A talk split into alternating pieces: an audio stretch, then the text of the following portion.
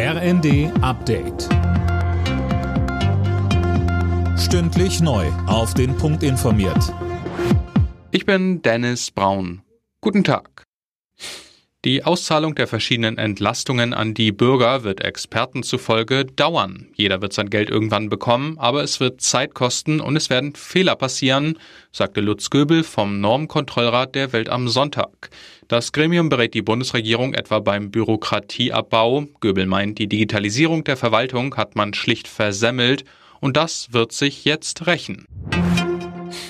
Die Null-Covid-Politik sorgt in China immer mehr für Frust. In Peking und Shanghai gab es größere Demonstrationen. Alena Tribold, dort wurde sogar der Rücktritt von Präsident Xi gefordert. Er soll scharfe Kritik äußern, das traut sich sonst in China kaum jemand, aber der Unmut scheint zu wachsen. Zuletzt waren im Nordwesten des Landes zehn Bewohner bei einem Hausbrand getötet worden. Zahlreiche Menschen machten die Ausgangssperren dafür verantwortlich, dass die Rettung dort nicht schnell genug ging. Seit Monaten greift die strikte Corona-Politik hart in den Alltag der Chinesen ein. Ganze Städte sind abgeriegelt, Fabriken schließen, tägliche Corona-Pflichttests sind an der Tagesordnung.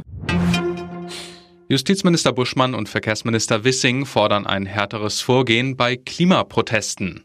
Vor allem die Blockade des Berliner Flughafens kritisieren beide in der Bild am Sonntag scharf. Geklärt werden soll nun, wie es die Aktivisten in den Sicherheitsbereich schaffen konnten. Deutschland gegen Spanien. Dieses Duell steht heute bei der Fußball-WM in Katar an. Während die Spanier zum Auftakt ja mit 7 zu 0 gegen Costa Rica gewannen, unterlag die DFB-Auswahl den Japanern mit 1 zu 2. Der Druck ist entsprechend groß, denn Deutschland droht wie schon bei der WM 2018 und der EM 2021 ein frühes Turnier aus.